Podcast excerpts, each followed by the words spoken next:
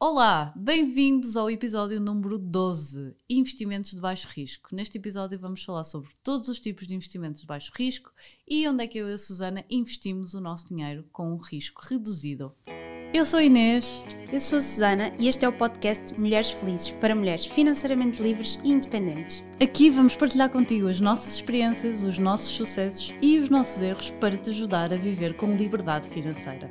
Olá, sejam bem-vindas a mais um episódio do nosso podcast Mulheres Felizes. Hoje nós vamos falar sobre investimentos de baixo risco e vou já desvendar sobre que investimentos é que nós vamos falar.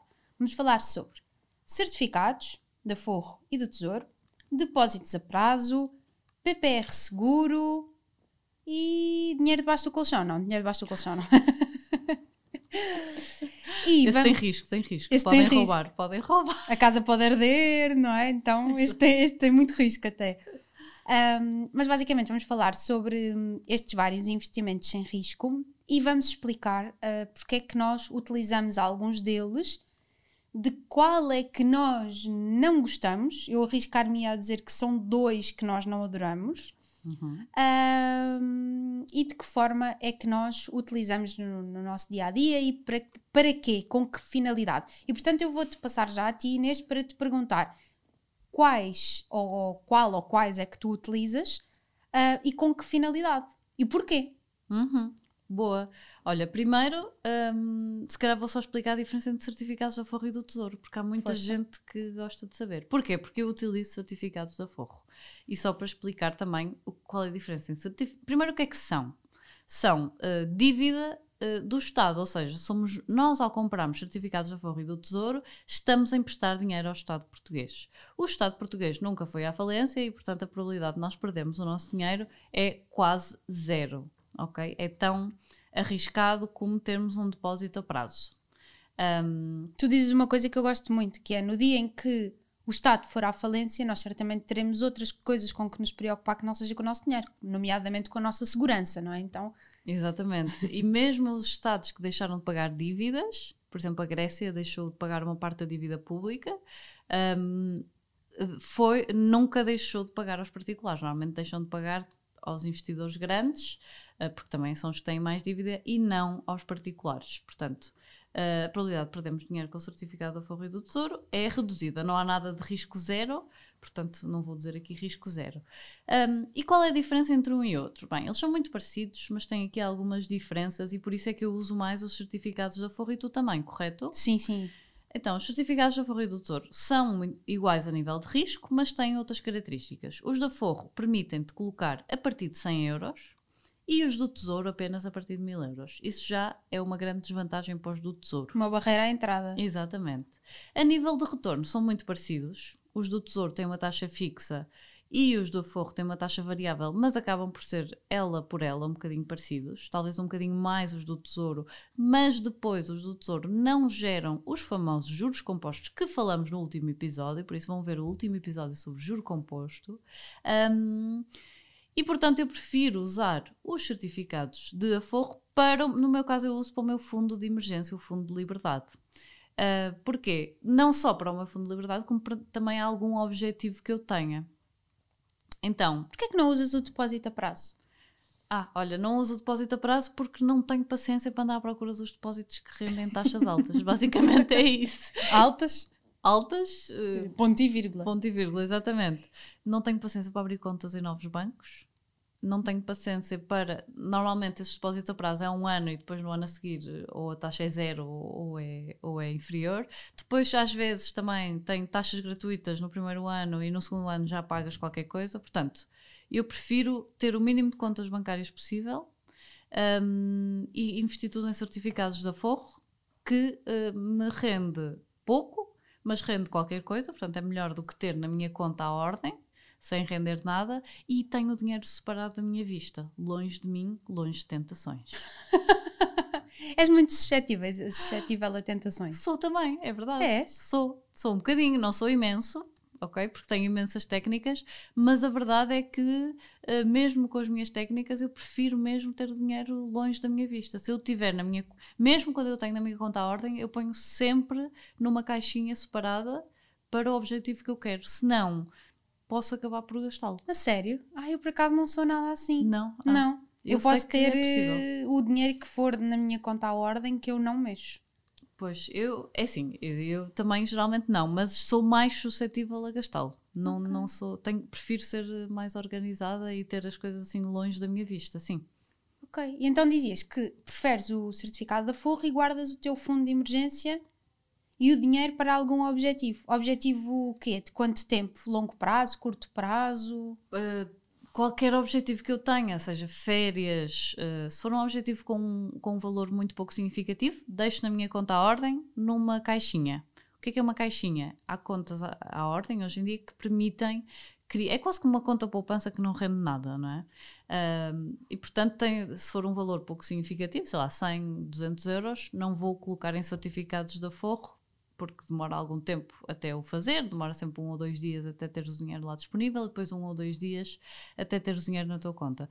Mas qualquer montante mais significativo, eu coloco sempre em certificados da Forro. É uma forma também quase que eu me de compensar. Ok, tenho este dinheiro poupado, vou colocar ali, e depois já sei. Isto é o meu fundo de emergência, depois tenho aqui mais X euros para gastar em formação para mim, por exemplo, também tenho lá. Um, tenho aqui mais X para gastar em férias e vou, e vou fazendo desta forma. Mas tenho tudo. Eu cada vez estou mais fa- de ter cada vez menos coisas. Minimalismo nos investimentos. Isto foi a Susana que inventou este termo e eu estou cada vez mais adepta. Portanto, para mim não faz sentido andar a pesquisar a melhor taxa, o melhor depósito, porque eu sei que, primeiro, eh, as taxas dos depósitos também não são grande coisa e as que são, são normalmente durante um ano. Uh, e depois, assim já tenho o meu certificado da Forro, rende menos de 1% ao ano, mas ok, rende qualquer coisa e sei que está ali o dinheiro e está a gerar juro composto. Exatamente. E eu acho que outra coisa também muito interessante que estavas a dizer quando estavas a fazer aqui a diferença entre ambos é que o facto de tu poderes ah, fazer ah, reforços mensais com. mensais não, podes fazer todos os dias se quiseres, Exato. mas reforços de 100 euros permite, por exemplo, as pessoas colocarem dinheiro nos certificados da Forro todos os meses. Não é? Porque se eu posso pôr 100 euros, há muita gente que poupa 100 euros por mês, não é? Uhum. E portanto, todos os meses estás a reforçar. Enquanto que, por exemplo, num certificado do Tesouro, o que acontece é que se calhar estás quase um ano a poupar dinheiro, não é? Para conseguires então fazer o investimento. E portanto, na verdade, também começas a ganhar juro muito mais rápido. Com os da Forro, exatamente. Com os da Forro, exatamente. E depois tem outra questão que é a possibilidade de poderes levantar. Não é? Porque se por um lado com o certificado do Tesouro tu ficas lá com o dinheiro pelo menos durante um ano, não podes mesmo levantar durante o primeiro ano, com o certificado da Forro são apenas três meses. Exatamente, isso é muito importante e também é uma das razões pelas quais eu uso para objetivos de mais curto prazo, porque eu sei, ok, este dinheiro só tem que ficar aqui parado três meses, depois podemos levantar quando quisermos. Exatamente, ou seja, quer ir, estás em janeiro, quer ir de férias em agosto. Então tudo ok, vou poupando todos os meses, colocando ali em certificados da Forro e quando chegar a junho ou a julho e fizer a compra da minha viagem, então vou poder levantar e não tenho aqui qualquer tipo de problema associado a este, a este levantamento. Pois olha, eu penso um bocadinho da mesma forma que tu, que é depósitos a prazo. Sim, é verdade, há alguns que no primeiro ano dão 5% ao ano, Uhum. não é? Ainda tem que se tirar os impostos, mas dão os 5%. Mas depois no segundo ano já só dão 2% e chegas ao terceiro ano e aquilo já não dá nada. E depois tens que pagar pelo cartão e depois não sei o quê, portanto não é assim, pode não ser assim tão e tens benéfico. limites até, Uhum. não é? Tens limites superiores, ou seja, dão-te 5 ou 3 ou 4% ou 5%, mas depois não podes ter lá mais do que mil, dois mil, cinco mil euros, ou seja, na verdade acaba por não compensar tanto, porque tens de estar sempre atento, atenta a todas essas 50.400 regras Exatamente. para conseguires de facto ter ali aquele investimento. Então acaba por não fazer tanto, tanto sentido. Eu também tenho, eu confesso que aqui há uns tempos eu era fã do certificado do Tesouro, mais do que do cer- certificado da Forro, porque eu sou muito organizadinha, não é? Então eu guardava o juro todos os anos, como expliquei, explicámos também, falámos um bocadinho sobre isto no episódio anterior. Eu guardava o juro todos os anos, chegava ao final daquele ano, juntava o bolo, tinha um bolo maior e tal, pronto, estava tudo ok. Mas o que é que acontece? Ah, e depois eu tinha outra coisa que eu gostava muito, que era eu queria ter um certificado do Tesouro, era o meu objetivo, em cada mês do ano.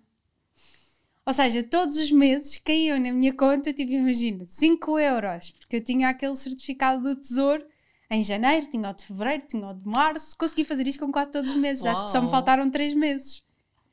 Não é? Então foi muito engraçado. Mas, ou seja, o que é que acontecia? O certificado do Tesouro, na verdade, ele dava, se calhar, Um bocadinho mais. um é bocadinho de nada mais, não é?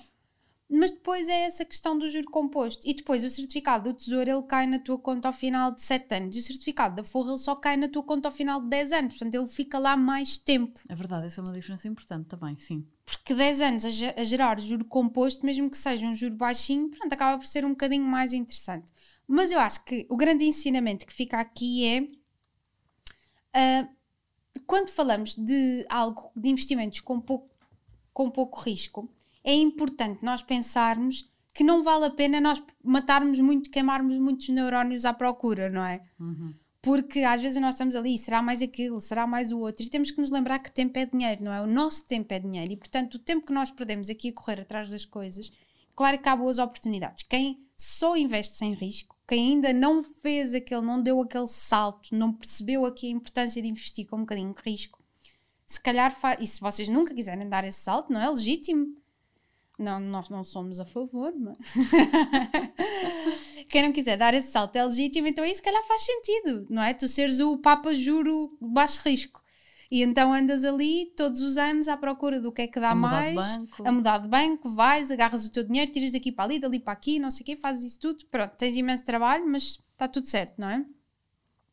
Mas realmente eu acho que acaba por ser mais ah, vantajoso, não é? Tu escolheres um sítio, deixas lá o teu dinheiro e depois então abres a tua mente para procurar outro tipo de coisas que acabam por ser com risco, mas também de certa forma com, um, com algum conservadorismo associado, não é?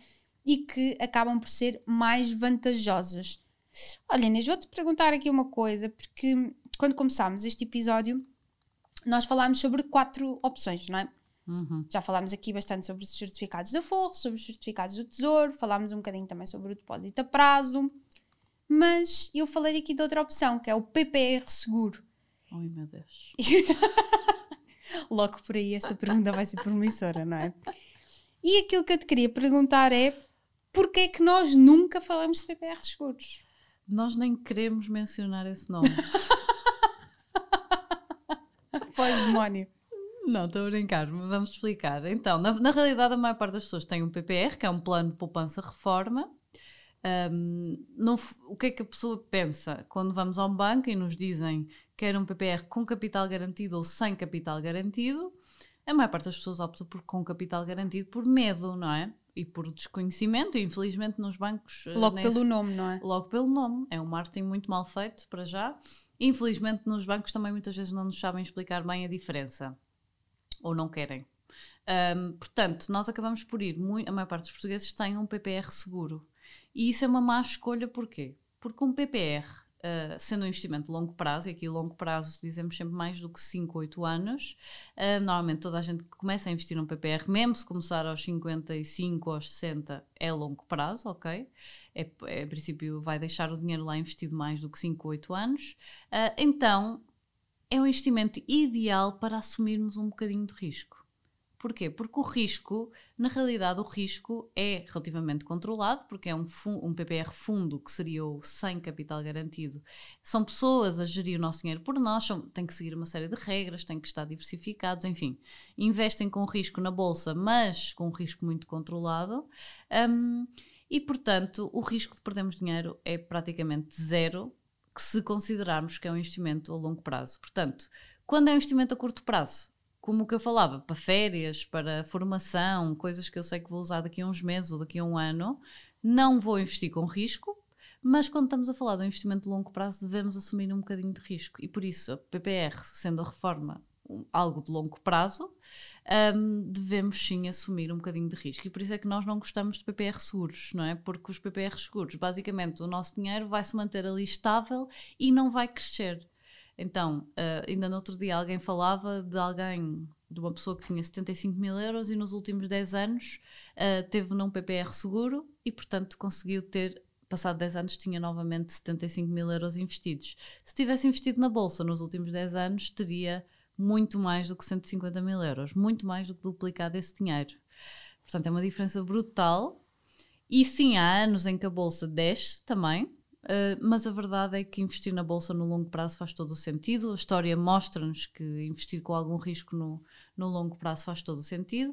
Mas pronto, este é um episódio de investimento de baixo risco uhum. e o PPR Seguro é um investimento de baixo risco, mas também de praticamente zero retorno e por isso é que nós não gostamos. Apesar de tudo, as outras opções dão-nos sempre uma taxa um bocadinho melhor, não é?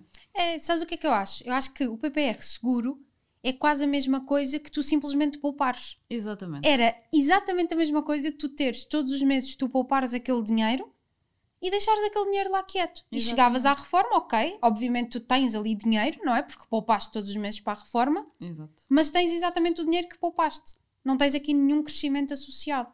Pois. Com, eu acho que ainda há uma agravante ainda pior, que é se tu investires num certificado de aforro, ou até mesmo num depósito a prazo, o que acontece é que tu podes levantar o teu dinheiro quando quiseres e num PPR seguro, muitas vezes as pessoas acham que têm um super benefício no IRS, portanto declaram no IRS, não o tiram do IRS, o que significa que só podem levantar na idade da reforma, ou então se estiverem numa situação mesmo complicada, não é? Não conseguem uhum. pagar a casa, estão numa situação de desemprego, portanto só doença, conseguem levantar sim. doença, portanto só conseguem levantar numa situação chata, ou então na idade da reforma, e chegas lá e aquilo não rendeu nada.